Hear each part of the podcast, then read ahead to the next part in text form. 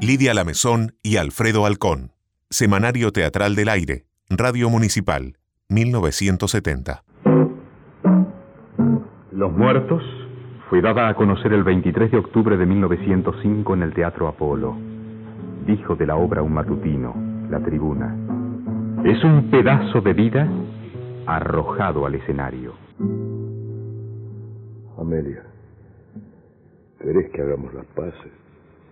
No puedo vivir así. No, Lisandro. Me has prometido no tocar más este asunto.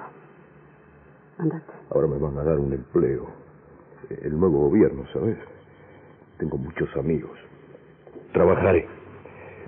Pienso portarme bien. Cambiar. Te lo juro. Te quería cuando me casé. Te quise más cuando me hiciste madre a pesar de que ya empezaba a conocerte. Después manoseaste mi amor propio de mujer, me abandonaste y te fuiste abandonando y perdiendo poco a poco los escrúpulos.